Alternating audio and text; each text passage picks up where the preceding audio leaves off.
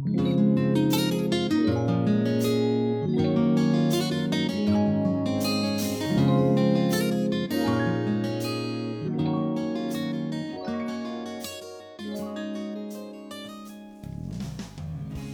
大家好，欢迎来到来都来了。我笑什么？本来上一秒钟还非常严肃，然后突然开麦，脸脸上露出了那种 职业假笑。对，职业假笑。大家好，我是妮蔻。吐槽了我一分钟。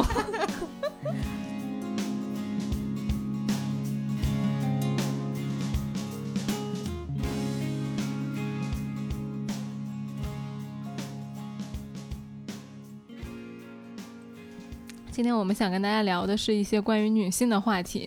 哎，不是脱口秀开头吗？丸子跟我说，他说咱们这次以脱口秀开头。对，就是因为我是最近在看脱口秀嘛，然后觉得发现了一些很有趣的时刻。嗯嗯。然后加上呢，最近我在读一本书，是梅琳达·盖茨，也就是盖那。比尔盖茨的夫人，对的，写的一本书，再加上昨天呢，金斯伯格大法官又去世了，嗯，我觉得特别应景，来想跟大家聊一聊女性的话题。嗯，呃，就是脱口秀大会，其实我已经看了很长时间了。然后，如果是一直在我们听友群的朋友都知道，我对于脱口秀这个东西一直是非常上头的。李雪琴，我爱你。如果你在听我们的节目的话。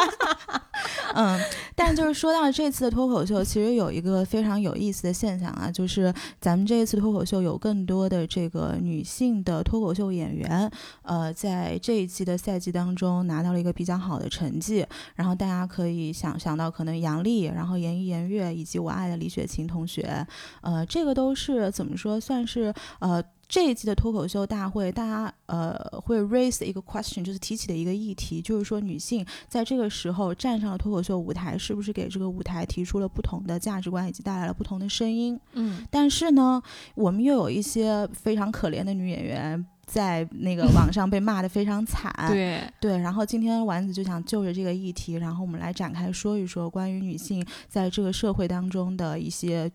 窘境也能叫窘境吗？一些问题吧，我觉得一些困惑，或者是一些面面对的一些事情吧。呃，先说杨丽，对我觉得这个女孩子特别有意思，因为我其实是在你们在听友群里面就是一直在聊，一直在聊。我说，哎，这个这个东西好像看起来还不错啊，我就去看了。结果看完之后，我觉得杨丽这个女孩子实在太搞笑了。嗯，就是。他讲的，你看的是哪一期啊？就是讲自信的那一期嘛，讲男人是一个非常普通但是又迷之自信的生物。这一期我其实之前有看到朋友圈有人 po，嗯，但我没有去看，因为我觉得这对我来说是一个常识。对，就我的认知范围内，男生就是这么的自信的。嗯，然后我去找了那期听呢，我也没有发现能够。刺激到我神经的点，我不明白为什么大众对他就反应这么大。嗯，我觉得没什么好骂的，在网上被骂的非常惨，是吧？对我不能理解为什么他这一期被骂了，因为我觉得也不是特别好笑，也不是特别的有侵略性，就单纯的只是讲了一些很真实的问题，只是讲了一些 facts，没想到这些 facts 就惹火了这么多人。对，相反，我觉得他那个黑寡妇那期讲的特别搞笑，就为什么？啊，在那么多超级英雄里面，只有一个女性，他们还敢叫妇联，我简直就当时笑的不行了。对，就是我可以从我的角度来解释一下，为什么就是我理解的为什么杨笠这次会有这么大的争议性啊？就是首先我们在看这个脱口秀大会的时候，就是 Before Everything，它是一个受众非常广的全国性的一个这样的综艺节目。那么我觉得杨笠在这个脱口秀大会中，他立了一个人设，嗯，然后这个人设立出来，就是我们可以说。说是呃女权主义也好，你可以说是为女性发声也好，但是这个主题它在立起来的时候，它其实被很多观众理解，会觉得说把男性跟女性放在了一个对立面的这个程度上面，就它是一个非常 conflict 的这样的一个状态。然后我们在这个状态之下去做很多的表达，就是我能够明白你说的，很多人把它解读成男女对立。嗯，如果说是男女对立的话，其实我也不是很认同。嗯，但是我。个人原因啊，我没有从那个里面解读出来男女对立，我只是单纯的觉得他在自嘲的同时，他调侃了女性，也调侃了男性而已。可能就我自己的观点，我觉得可能就是很多男性，或者说部分人，他没有办法接受一个女生站在台上这样去吐槽男性。嗯，这可能是一个方面吧。然后我觉得还有一个方面是，就是在这个综艺的。外壳之下，它毕竟是一个脱口秀，嗯，就很多人会觉得说，你看今年有很多演员，比如说杨笠，比如说严艺、严悦、王冕这种，他们其实不是第一次参赛，在第一季、第二季的时候他们也有来，为什么在那个时候他没有办法杀出一条血路，走到这么后面的阶段？在一开始的时候，他们的能力并没有这些老的脱口秀演员来的这么好，这就是为什么如果效果文化啊，就是如果这个脱口秀公司他不去捧这些新秀演员的话，其实以他们的能力是走不到今天。天的，所以可能有些人会对这个比赛的结果觉得不公平，就是你用这样的一个人设煽动了大众的情绪，你把大众带到了一个这样的舆论的高点，然后结果你用这种方式把老演员 battle 掉了。实际上，你看看你的本子是在。我不能说是玩弄一些，因为我 Who am I to judge anyone，right？就是他可能从脱口秀技巧上来说，以及他的能力来说，是敌不过这些有可能老演员的，所以会有很多这种脱口秀的老粉会觉得这是一个不公平的结果。OK，因为我不是就最近这几天才看嘛，就单纯从效果上看，可能他有一几期节目，因为我看他全部的 cut，就真的没有那么好笑。对。但是我还是很开心，能够看到有这样的女演员站在台上去讲出这些可能平时会被大家忽略的事情。嗯，我觉得它存在的本身，嗯，就是一个很重大的意义。嗯，就像我说，这个脱口秀的这个综艺节目，它因为受众非常广，我们可能还生活在一个相对宽容以及相对幸运的环境里面，就是有对有能感受到对女性的打压，但是比起一些在七八线城市生活的女生来说，可能她们有。呃，都不一定受过教育，或者是家庭给他们没有如此宽容的环境。那么他可能通过这样的一个综艺，通过杨笠的发声，然后他会觉得说，原来我内心的这个声音是能够得到被认可的。对，就不是我一个人有这样的困惑，其实很多人在面临和我一样的困难。嗯，就是他一开始在内心中可能是一个小小的独唱，然后听到这样的声音，发现哇。原来，呃，对，先一阵鼓掌，然后鼓完掌之后，发现原来这个声音是可以成为一个合唱的。对，就我觉得，呃，怎么说，我对杨笠这个演员一直是比较摇摆的。就一方面，我觉得他做了一件功德无量的事情，嗯，但是作为一个脱口秀老粉，你要说他是不是一个非常优秀的脱口秀演员，我觉得至少他的能力不支不足以支撑他走到今天。嗯，对，这是我一个 very personal 的一个一个观点。嗯，确实。就除了杨笠之外呢，我其实还听到了，比如说李雪琴或者是严艺、严悦，他们多多少少都有代表女性去发声。嗯我觉得可能因为杨笠她比较，呃，观点比较鲜明，就是她把人设立得很清楚。对，然后李雪琴和严艺、严悦呢就没有那么的。直接去点这个事儿，说我作为一个女人怎么怎么样。但像李雪琴，她也有提到，就是说女女演员，我们长成这样，我们就得让大家看看，以我们的魅力和才华，我们长成这样就叫好看。我觉得她讲这句话特别可爱。就女性很长一段时间都会对自己的容貌非常不自信，不管你长得多好看的女孩子，永远能从自己的脸和身材上挑剔出毛病，就觉得。呃，哎，我上电视是不是得需要去整个容？但是其他的脱口秀演员，长得就都就长成王建国了，人家也挺开心的，就奇形怪状的。你看李诞他自己，哎，我没说，我没说王建国奇形怪状，是丸子说的。他们自己都说的，王建国他自己也说，就同样的话，其实王建国说过，他说你别，他就你看这些男性啊，我们这些男的长成这样，我们不觉得我们自己长得不好看。如果说什么金城武，然后陈伟霆和我放在一。就你就问一个男人说你金城武还有陈伟霆放在一起你觉得谁帅？他不会觉得说你是在羞辱他，他会觉得哎呀我就知道我的长相跟他们是一个水平的，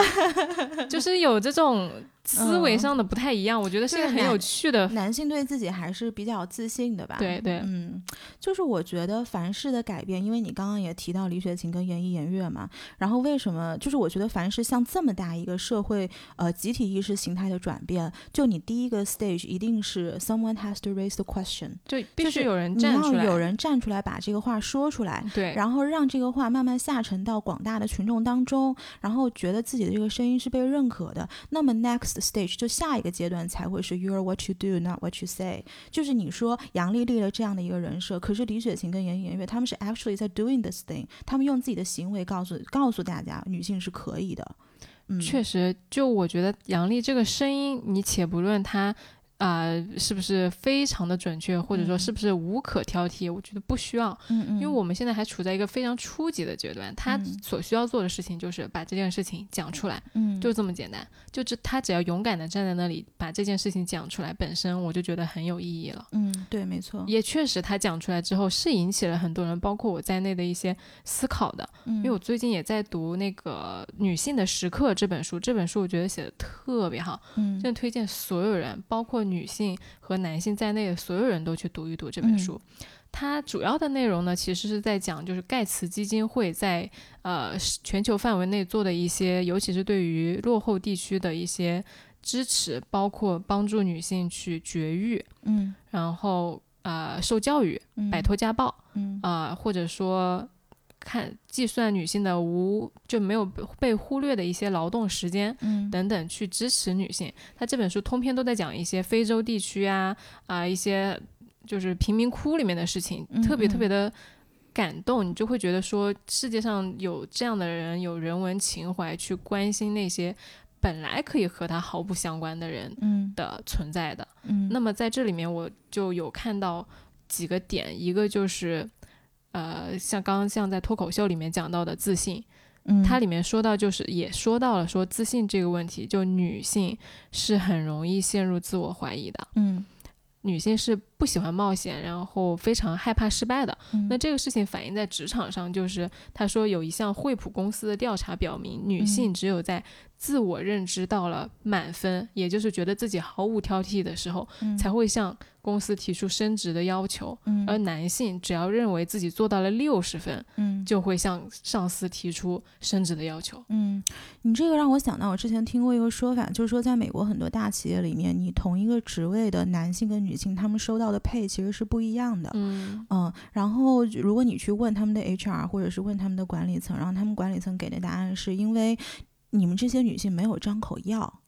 嗯，是对，所以他们就是 default 就觉得说这个东西是 you have to ask for it。但是就像你刚刚说的，女性很多时候她没有，好像没有这个底气，或者是总是陷入自我怀疑，她不去张这个嘴，所以就变成了最后一个，嗯，就会越来越沉默。对，就会越来越沉默。就是很多人会说，哎，我们并没有打压女性，我们没有去歧视你，是你自己没有发声。嗯，这个其实本身我觉得是一个悖论，因为从小女性就被教育成了，尤其是在东亚文化里面被教育成一个弱者的形象。嗯，就你不需要太强，你的呃任务就是长得漂漂亮亮的，然后温温柔柔的，以后找一个好人家嫁了。嗯，这个就。所有的人都在你的成长道路上给你讲这句话的时候，你自己也会这么认为的。那在这个时候，没有任何人去给你告诉你，你其实值得得到一些权利和未来的时候，女性自己也不会知道。她就会。当你展示野心的时候，你也同样的美丽。对，嗯。但是他们不会，他们不会去专门打压女人，但他会打压女人身上的一些。和女性魅力不符的特质，就像你说的，嗯，如果你展示了野心、攻击性，他们就会觉得说你不够女人，嗯嗯啊，然后在这个时候呢，就会给你带来负面的评价，嗯，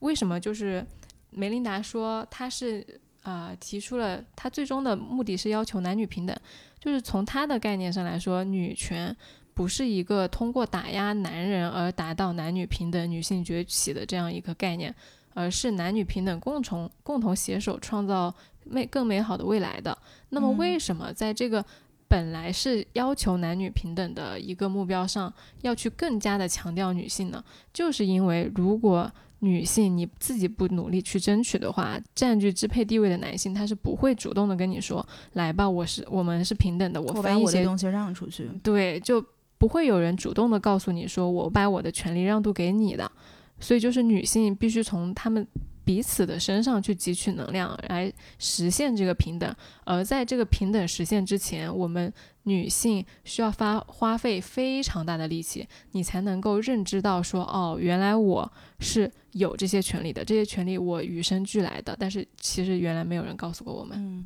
其实你在讲刚刚这段话的时候，我脑子里面飘闪过很多关于这个西方、东方女性形象以及关于女权的这个方面的一些想法。反正我也没有把它理顺，我就想到哪儿说到哪儿了。嗯，就首先。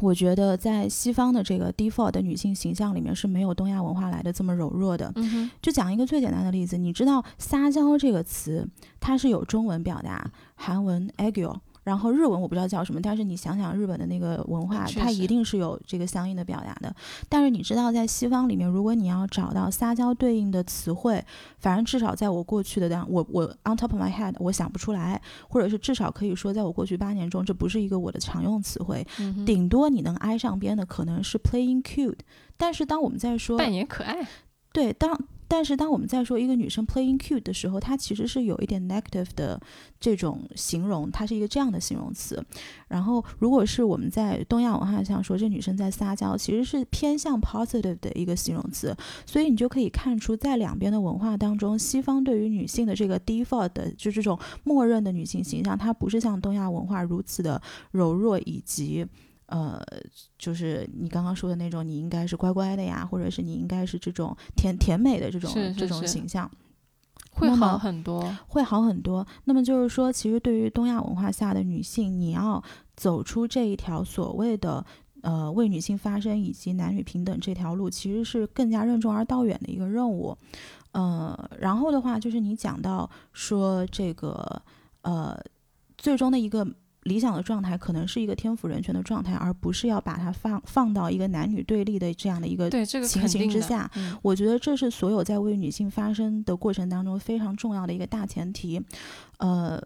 因为我相信，其实男生跟女生身上都是有一些美好的特质的。嗯，只不过说男性的这些美好的特质，它在于。呃，对于世俗的成功这条道路上，是等于说他们是 on the same page，就是男性的这些特质更加能够达成呃世俗意义上的成功，但是女性的这些美好的特质呢，它更加是一些隐性的，以及一些偏幕后的这种东西。所以，那在我们这个东亚的文化下，everyone is saying，就是你这个成功学，你这个你必须要做到最好，就是这种被驱使着往前走的这种大环境之下，女性的这种优呃优秀的特质，仿佛就。就被低估了，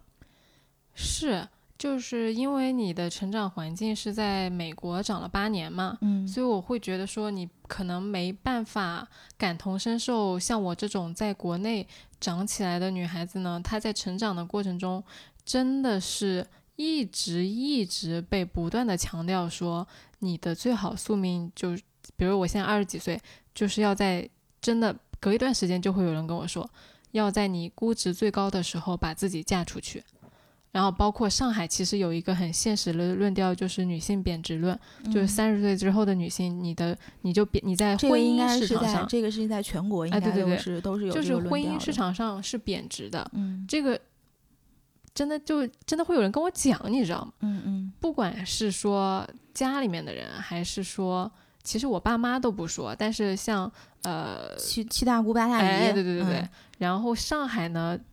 你觉得上海吧？我们可能认为说，在全国范围内，女性的地位已经很高了。对，包括在就业方面，其实都是得到大家广泛认可，我的能力，我的呃工就是工作啊什么的。但是，哎，就那种优秀的男青年，嗯啊，老板，嗯啊，前辈，都是这样跟你说的，就是你。干嘛那么努力工作啊？你就找个人嫁了就好了，真的就我会让我时时刻刻就觉得非常的震惊。嗯嗯，就之前我的确就像你说的，我身边好像没有人会跟我讲这些东西。Until 今天你过来跟我说这个事情，我的确听了还挺震惊。我知道这个事情一定是存在的，但是我没有想到离我这么近。是真的，就我最近也会被在讲到。我和我的朋友。就一个男生展开过这样的讨论，他不是在压迫和贬低我，他是一种非常心肠的为你好，他真很真诚的跟我分享他的经历，然后告诉我是这样子的。那我后来我就很认真的跟他说了我自己的想法嘛，他觉得嗯，那这个东西确实是无解，就我就觉得就是你的想法没有错，但是我反正告诉你现实是这样了，你爱做不做。就我会跟他说，其实。他很多人讲的这个事情呢，在现实社会下是存在的，确实是没有解的。但是你如果现在就是谁发生的问题，像阳历发生，嗯，它其实是会给女性一个舒缓的渠道。嗯，但是如果说那种什么婚姻市场三十岁贬值论，你就会告诉现在女性，就是你你不帮她解决任何问题，对，反而会去增加焦虑。就事情已经这样了，你能让我怎么办呢？就让我觉得我自己更失败呗，对吧？但其实不是这样的。我们我觉得教育对于女性很重要的一个功能就是重新。定位自我认知，我们国内之前言一言月，我他们讲了一句话，我印象非常深刻。他说：“为什么现在的啊电视剧还是在那老婆打小三，然后婆婆打儿媳，就年长的女性打年幼的女性？嗯啊，就这个，我觉得是我们国内非常扭曲的一个文化，就女人对女人永远充满了那么多敌意。嗯，为什么呢？”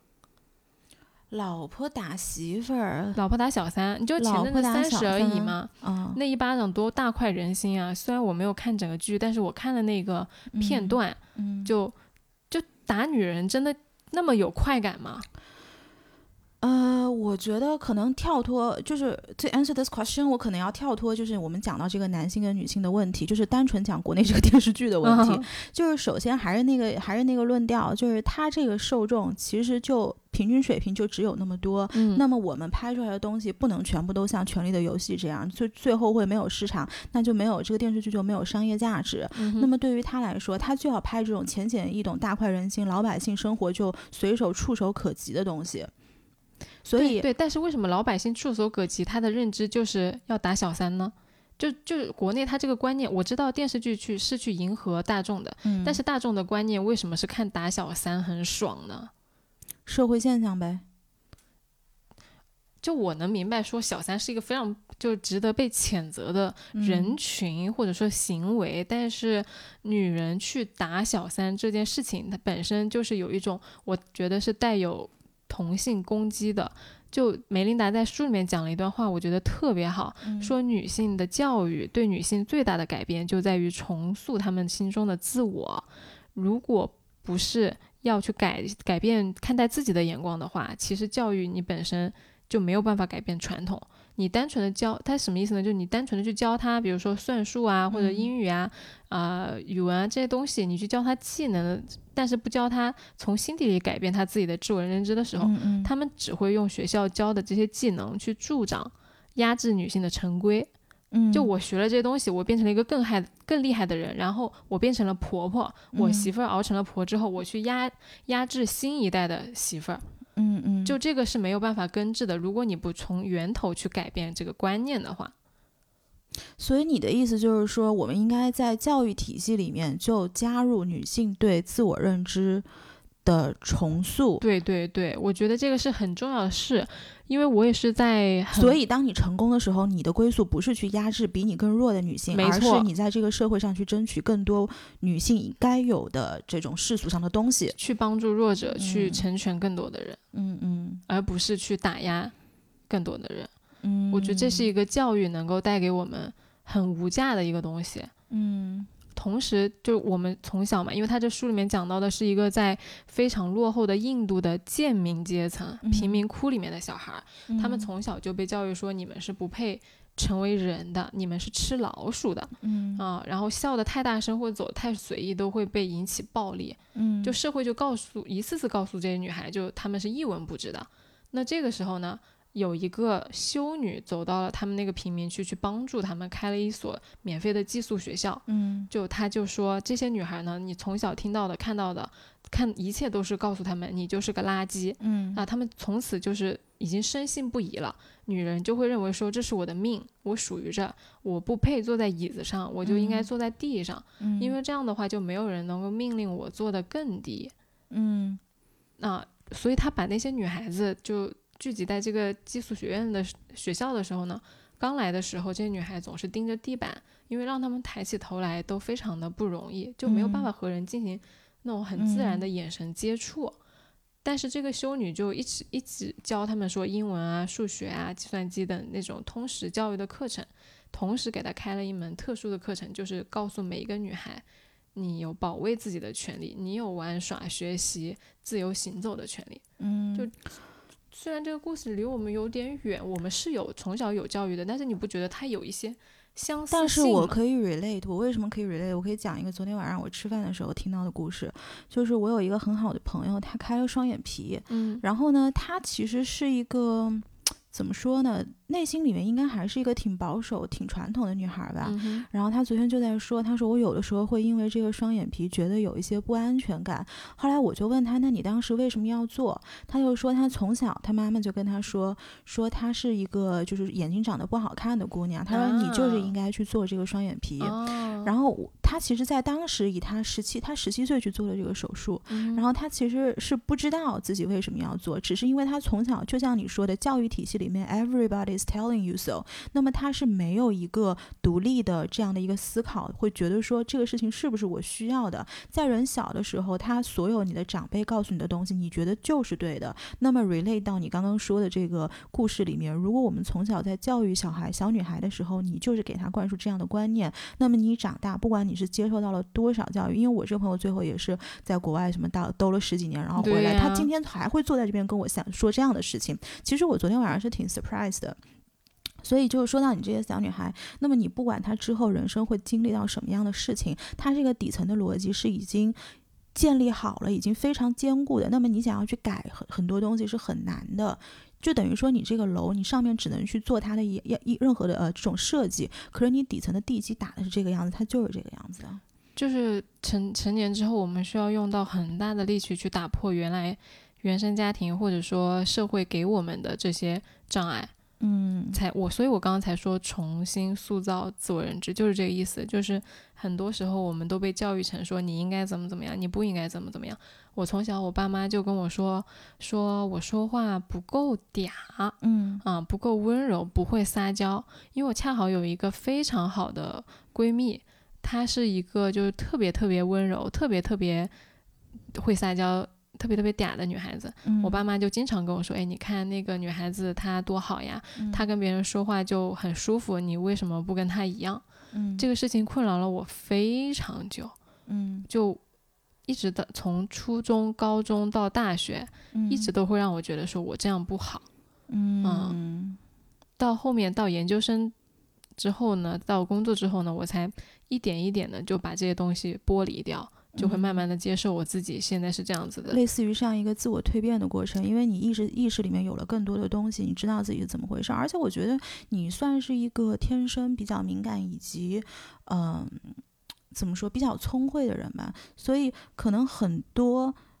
呃，出场配置没有你来的如此就是高出场配置的人，他可能一辈子都意识不到这个事情，然后就会反复在痛苦里面挣扎、自我怀疑，然后最后变成一个恶性循环。尤其是如果说这种人他之后其实接受过高等教育，就会变得非常可悲。嗯，就你其表面上看起来都是一些非常光鲜的人，但是你的从小的教育告诉你你不值得，这个时候人就会很不快乐。嗯。坦白说，就是今天我们在录这个节目之前，我是对于所谓的女权主义一直是有一点，呃，not sure about it 的这种态度。嗯，但是我当时的出发点是什么呢？因为我觉得女权主义，就是我说这个可能不一定对啊。就是首先我。不是很了解女权里面的各个分支，以及就是你们所在研究的东西。嗯，就是我会觉得说，女权主义是不是在很大程度上把男性跟女性放在了一个对立的这样的一个角色，再去来讨论这个事情。嗯，嗯，我觉得这可能是在我们展开这个议题的时候，去会会去需要规避的一个东西吧。呃，因为在我的理想状态里面，我会觉得说。这是一个天赋人权的，就是这是一个，就是我们不是说男性跟女性对立，我们是希望构建一种你中有我，我中有你的状态。确实，就像我说的，我们可以是呃，怎么说，携手共同往一个更好的方向走。对，所以这个是我一直不太会去想，以及会去讨论这个问题的原因。嗯。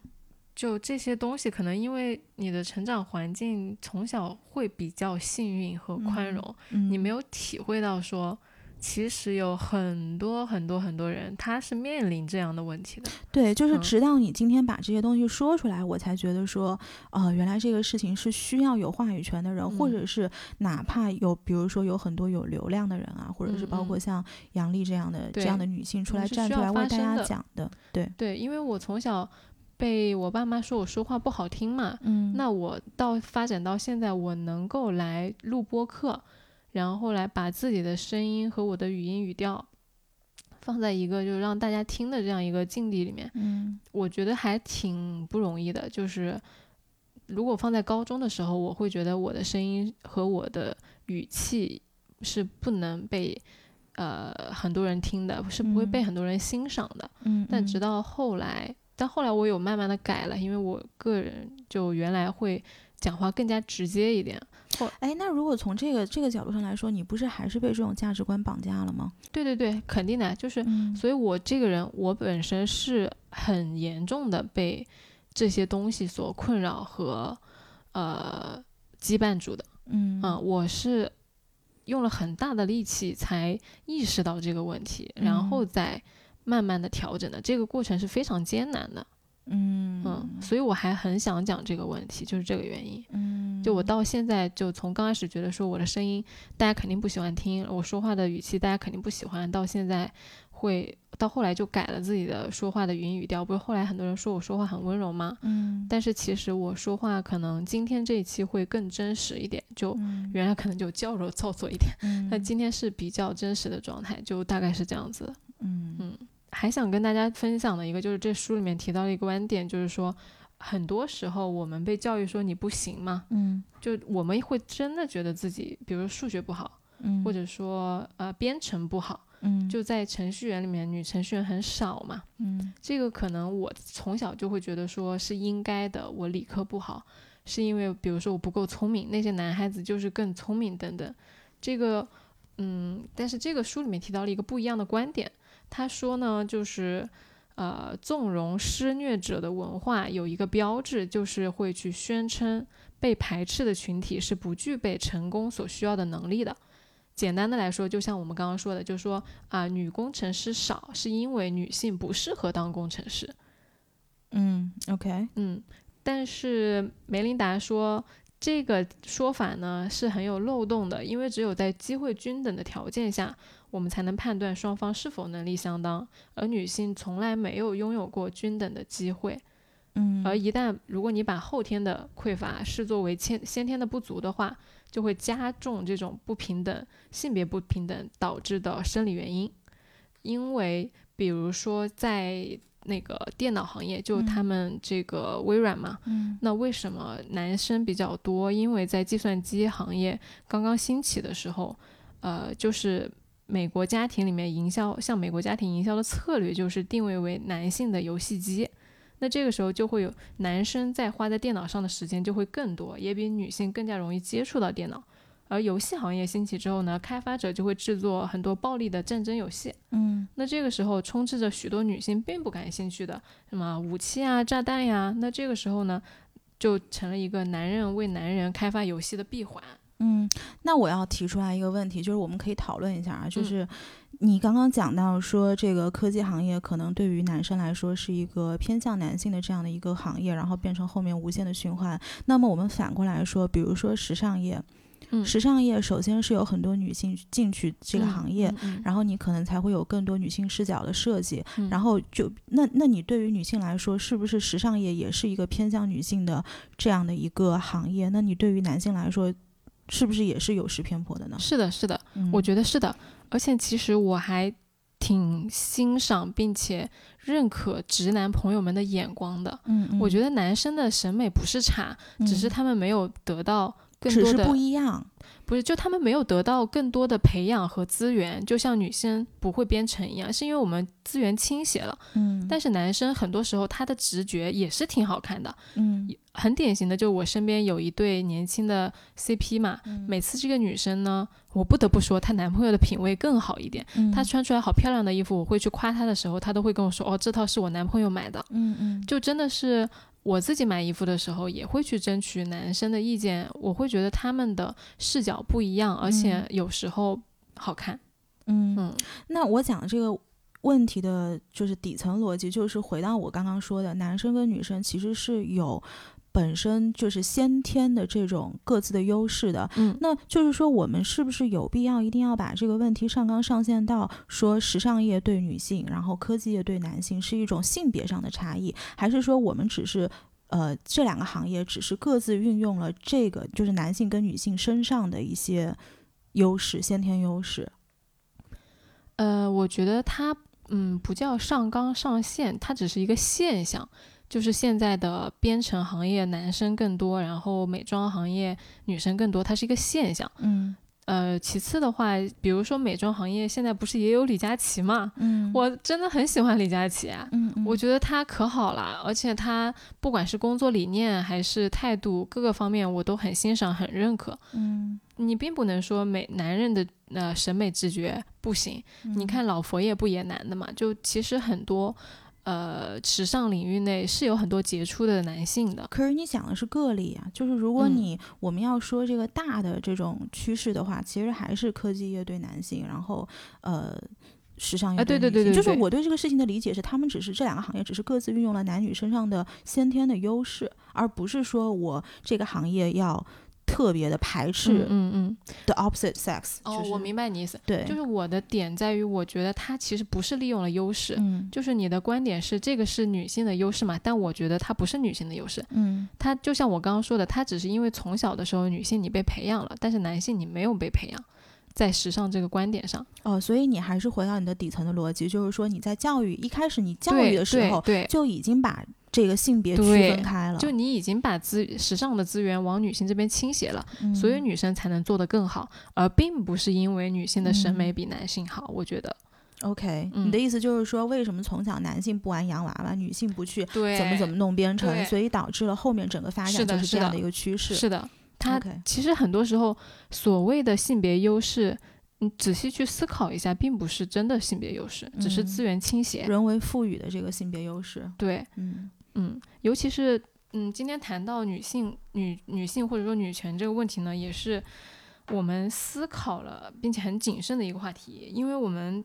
说实在的，我自己也不是一个呃，对于国内这些女权会有很明确的研究的人。但是我是因为读了这本书，我觉得实在是太好了，我真的很想让大家听到。还有一个就是我在书中也感受到了女性。为女性赋权有多么的艰难，嗯，因为在这个基金会里面，它本身不是一个女权的基金会嘛，嗯，它是在为全全球的健康或者说人类去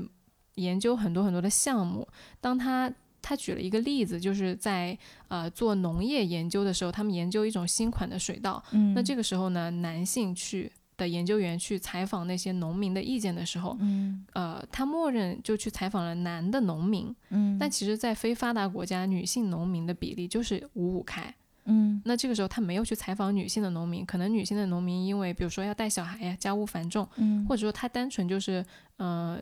像非洲那些地方，他就不能跟陌生男子交谈，嗯，所以就女生的声音被忽略了。那这个时候你得出来的呃意见和研究方向呢，就会偏男性。但是研究出来的东西呢，由男性采购回家之后，呃，投放在他们那个片区，女性去。那个水稻长出来之后太低了，太低之后女性就要去弯腰去割那个水稻，嗯，他们就跟他们自己的丈夫说，哎，要不我们还是买高的吧，那就是女性她偏偏好，你在研发的时候没有被记录进去，那这个时候结果就是有一半的人他不会去使用那个他们研发出来的新品，嗯，那这个新品的效果和收益就大打折扣，嗯，所以梅琳达在他们的基金会就越来越发现。研究性别的差异，在你推进任何项目的时候都是有意义的，嗯，就不是说我单纯的觉得说女性受到了歧视，我要去帮助女性，而是他们在研究项目这个中立的东西的过程中，发现女性的声音是被忽略的，嗯，而如果你要去更多的倾听女性的声音的话，是真的会帮助你，是人类社会共赢的状态，对，就是你去。啊，主张节育也好，主张受教育也好，都是对这一整个社会的福祉，而不是单纯的说我女性为我女性争取了利益之后就没有后来了。嗯嗯，那我听到这边，我要帮所有的呃男生朋友问一个问题啊，就是因为我们在讲到为女性发声的时候，实际上是帮女性争取更多显性的以及能够拿到台面上的一些机会嘛。嗯。那么与此同时，当我们女性在利用自己女性的优势，呃，来获得一些女性红利的时候，这个时候我们女性是不是应该 at the same time 拒绝？因为你这个东西是两边，你不可能说两边的好处我都要嘛。那你是不是应该拒绝说，哎，你不要因为我是女性给我女性红利哦？比如说什么女性红利呢？嗯。我举一个最最最浅显的事情，就比如说很多男生帮女生提东西，嗯，然后女生说：“哎呀，我很重，提不上去。”他说：“要不你帮我提一下吧？”东亚不是经常吗？中中国啊，什么撒个娇，然后男生就帮你提上去了。这个不是在美国文化里面很敏感，就不要提的吗？就是呃，我觉得美，我觉得在美国文化下，就是人看到人另外一个人。呃，拿很重的东西，他会本能性的问一句 “Do you need help？” 嗯，但是这个 “It's not necessarily” 就是因为你是女性，对对，只是因为你可能作为一个人，你需要有帮助，我来问你，而且这个东西是遵循你的你的意见，如果你说要就要，不要就不要。嗯，可是你在我们的文化下，很多女生就会觉得说：“哎呀，首先第一个想法，如果这么重的东西我全拿上去了，是不是显得我特别的女汉子？不是很多女生非常讨厌‘女汉子’这三个字吗？那么有的时候，可能女生就利用一下自己的这个柔弱以及所有的这些。女性的特质，然后撒个娇，然后男生可能就帮你一下就拿上去了，就类似于这种。这是我举了一个非常就是我 first reaction 的一个例子。那就是说，在女性在享受这些女性红利的时候，你是不是也应该说，我应该做到性别的呃，就是平等，或者是我们你一直讲的说要帮我们争取的东西，那是不是我也应该拒绝女性红利？因为这样来说才是一个相对公平的状态。你不可能说站在男生的角度上，你女生什么都拿到了，对吧？对，我觉得要的，嗯，就是。不要男生帮拎东西，就除非你真的就特别费力。就作为一个人来说，你搬这些东西特别费力，你可以请求另外一个人的帮助。嗯，但是不能说我就是不要有如此强烈的性别意识，就你不要太娇气。嗯嗯，我觉得这个是很必须的。你说到搬水这个事儿，我本科真的是自己搬水的，就是很重的那种。一桶一大桶水，我一个人从一楼搬到四楼。嗯，当时就是会觉得没什么，因为我不需要男生给我搬，我自己是这样子的。但是确实我也感受到了，呃，在上海工作，身边有上海的男生的时候，上海男生真的是相当绅士，他就不允许你手里有东西，而他没有。你但凡手里有个什么包啊，什么东西，他一定会给你接过去的。嗯嗯。这个我觉得可能是上海的妈妈们教育的问题，就是上海其实还是相对来说女性地位比较高的一个城市，对对对，就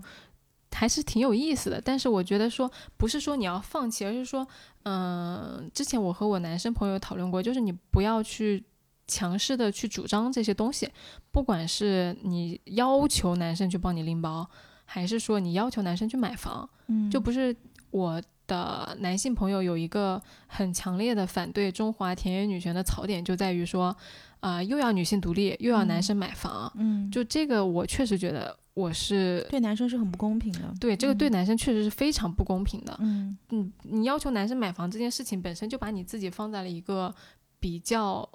被供养的状态，哎，对，就你，你如果要求人买房了，你可能有一些相应的男女平等的权利，你是没办法主张的。这个确实是这样子的。如果你要男女平等的话，你就不应该，呃，如此理直气壮的要求男生说你必须买房。嗯，但是因为个例不一样嘛，你家庭状况不一样，两个人情侣，我觉得你怎样商量都可以。只是说你作为一个女性，你。确实不应该如此理直气壮的要求男生说你是一个男的，所以你要买房。我觉得这个是不合适的。对，就是一开始我会问这个问题，其实是出于什么考虑呢？就是我觉得现在社会上不单纯是对女性有很多这种要求，呃，其实对于男生也有很多很多这些莫名其妙的加上来的东西。嗯，只是说女性在一个看似弱势的这样的群体，现在包括有意识意识的觉醒，很多人为女性发声，但是男生有很大一部分男生是没有人为他们发声的，对，就是社会对于男性的不坚强，以及呃女呃，就是对于男性展现女性那些特质的包容度，其实也是非常低的，是，只是说没有人为他们呃在发这样的一种声音，或者是这种人比较少吧。那我就觉得说，当我们讨论这个议题的时候，其实是应该把男性也放进来，就是。把大家当做人来考虑，而不是说男性应该怎么样，女性应该怎么样。你当个人吧。我最近经常喜欢用的一句话说：“你是不是人？你能不能当个人？” 哎，这反正跟我就跟大家说一个笑话，就我刚刚跟丸子说的，我觉得特别有意思。就是前两天我有一个朋友，然后他是。帮某一个互联网大会拍了一个类似于这样的纪录片，然后这个纪录片呢，它其实讲的是一个小哥，他做了类似于这样的飞行背包，然后那个飞行背包呢，就是像那种 Iron Man 里面这种底下两个这种喷气口，人就可以飞起来的嘛。然后这个小哥以前是做做那个火箭研发的，嗯，然后当时他们去云南拍这个纪录片的时候，呃，有另外一个小哥，等于是两个男生在做这个这个事情，然后等于这个小哥他是类似于相当于是农村出来的，就是。一步一步自己走到大城市的，然后另外一个小哥呢，类似于出场配置就比较好，他本来就是在云南的，然后所有的启动资金都是自己投的。嗯，然后这两个小哥，呃，那天那个稍微呃富裕一点的小哥就开了一个宝马叉五嘛，还是叉七，然后就开过来了。然后我那个导演朋友是一个女生嘛，然后那个农村的小哥就跟我朋友说，他说，哎，你看你要找这样的老公，你就能坐上宝马了。然后后来，我这个朋友是一个土生土长的上海女孩，然后她就是反正自己家里条件也还可以，但是她不太显富，嗯嗯，对。然后后来我朋友就回了一句说：“哇，我要我要嫁人，我才能坐上宝马。”然后那个男生回了一句很妙的，我觉得这个对话虽然只有四句话，但是特别有意思。对那个男生回了他一句：“哦，对，你是上海人。” 就是你看，虽然这四句对话，但是就是这个 stereotype 在里面，我觉得这四句话还挺有意思的。太妙了，这个世界分成男人、女人、结婚的女人，嗯，和上海女人，对，嗯。然后你就说到刚刚那个女汉子，结果第二天他们因为拍片拍了通宵嘛，然后早上五点他们从云南一个反正比较就是没有机场的地方，然后噔噔噔赶到昆明，然后当时赶到昆明的时候是早上五点，就是你要 check in 所有的设备，因为他们那种大的摄像机啊，包括各种这种收音的东西，它都有电池，然后电池就是一块一块要报备的，然后他在报备的时候，你就要填写那个表，就一块电池一个表，一块里面一个表，然后我朋友整晚没睡，就非常的暴躁，然后暴躁完了之后，那个他一旦暴躁，他就会变得非常的麻利。然后那个农村小哥这时候又来了，说：“哟，你这手脚这么快，很女汉子啊。”然后后来，后来那个叫什么，我我朋友就说：“他说，麻烦你下次不要再跟女生说。他说我知道你说这个话没有什么恶意，但是你下次不要再跟女生说这种，因为女汉子在女生听起来其实是有一点 offensive 的。”然后呢，那个男生说：“没有啊，没有，我没有冒冒犯你的意思。”他说：“我只是说你很健壮。”对话真的是昨天听了给我笑的够呛，就是这么几句话。你觉得每句话其实都是对于女性有很多这种负，就是 stereotype 的一些东西在里面的。我打断一下，你说农村小哥会不会有一点冒犯到农村的人啊？Well，大家不要骂我。就是我们觉得这个这个只能显示出，就是我们国内。大部分人的教育真的是从小都带有很多偏见的，包括我自己在内。嗯，就我我并不觉得说我会比那个农村小哥有更多的就是优越感，因为我们从小的教育都是教育我们说男女不一样，然后女生有很多不行。嗯嗯，就我刚刚为什么会说农村？我觉得这只是一个形容词，就是你形容我们的一些呃，包括对于男性女性的这种教育，包括你讲到很多底层的这种地基的建筑，其实你。从城市一线城市往下走，应该是越来越，就是怎么说，越来越教教育资源越来越匮乏的。对对对对，我觉得就是一个很真实的现象。对对对，你说了这个，就是我最近也被又被教育了一遍，又被上了一遍课，说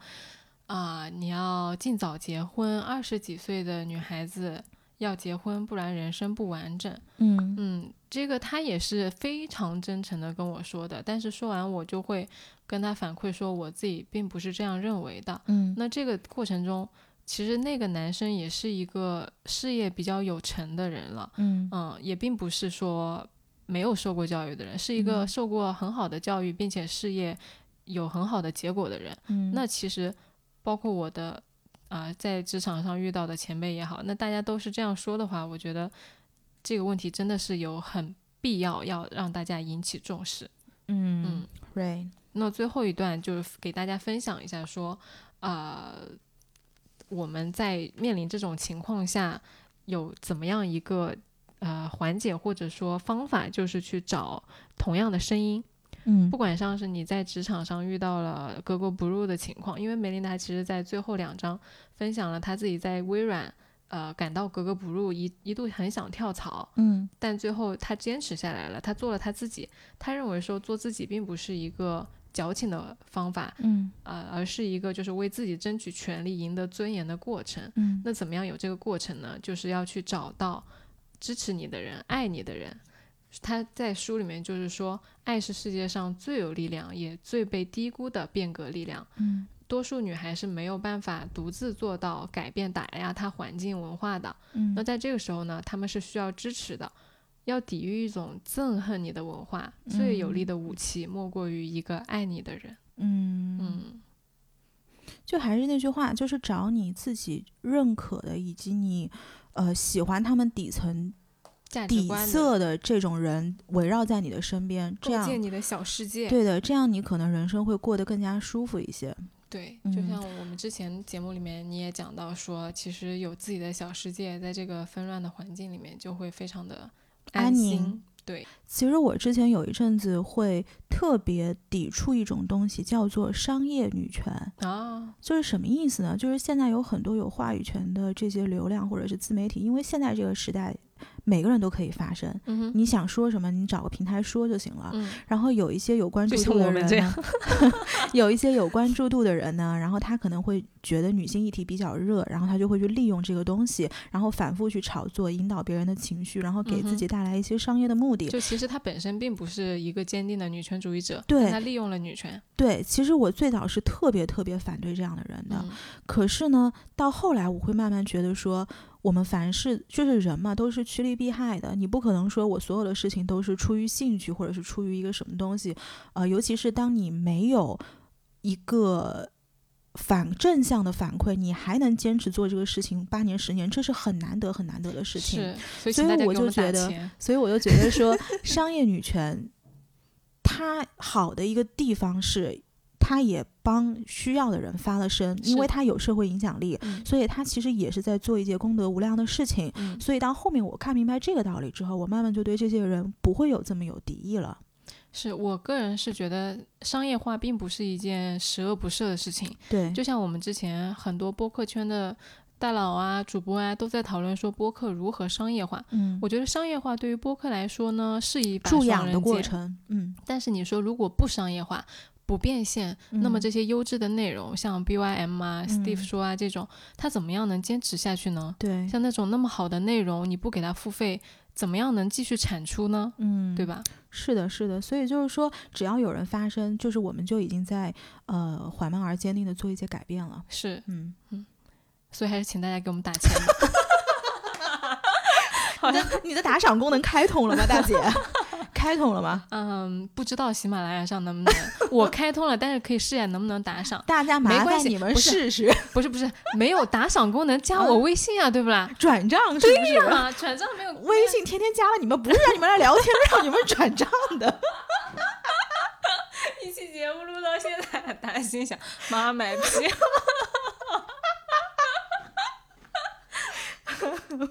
好了好了，那这一期我们就先这样了。嗯嗯，好好，谢谢大家，欢迎大家在小宇宙、喜马拉雅、Podcast，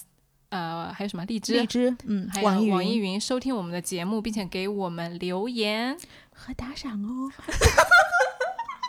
好了，拜拜拜。拜拜。